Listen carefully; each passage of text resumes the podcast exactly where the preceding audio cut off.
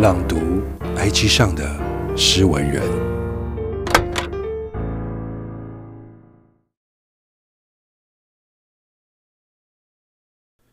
随笔一零一七，写在你的二十一岁生日。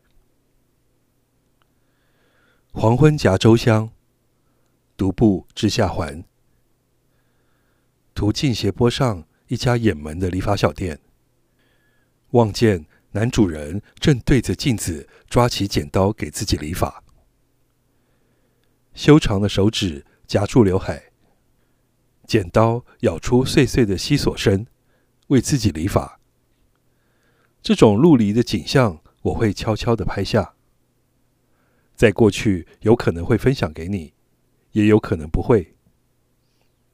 但心里有个能够随时分享的人，我感到踏实与安心。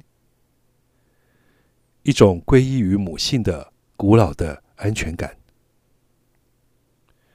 在说不清的某个时刻开始，我就再没有说过生日快乐了。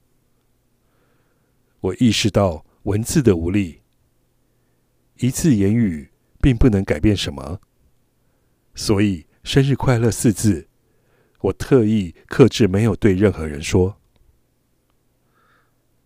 这种克制持续了两年，且无论亲友，没再祝谁快乐了。不如实际点，买一份礼物，写信，拥抱。现在。我衷心的祝福，祝你生日快乐！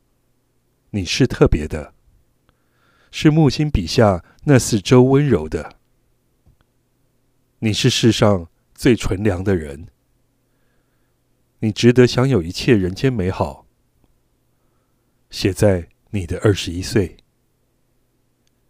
天气都晴朗，你要健康。作者：飞蛾。